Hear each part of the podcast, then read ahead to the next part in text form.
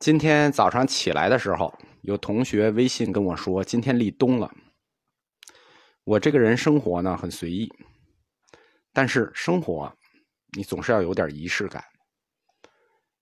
任何事情开始总要挑个重要的日子。春天结课的时候，我跟同学们说冬天讲，那今天立冬了，冬天就到了。讲这个课是非常偶然的。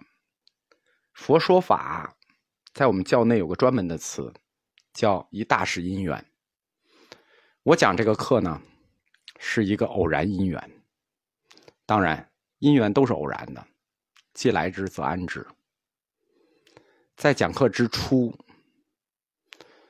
第一，我没有想到有人能坚持听；第二，是我没想到自己也能坚持讲。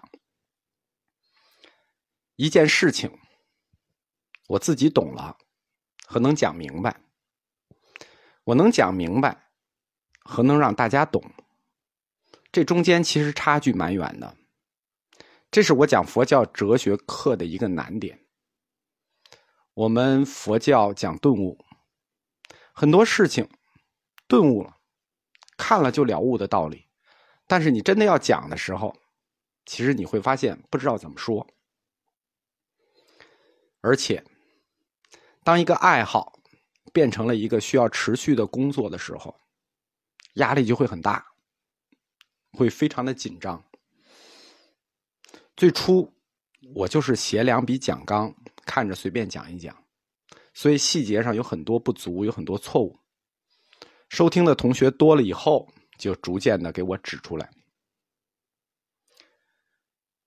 我们日常感谢领导的时候，常说一个套话，叫做“领导的关心既给了我压力，也给了我动力。”但是我说这个话的时候是真诚的。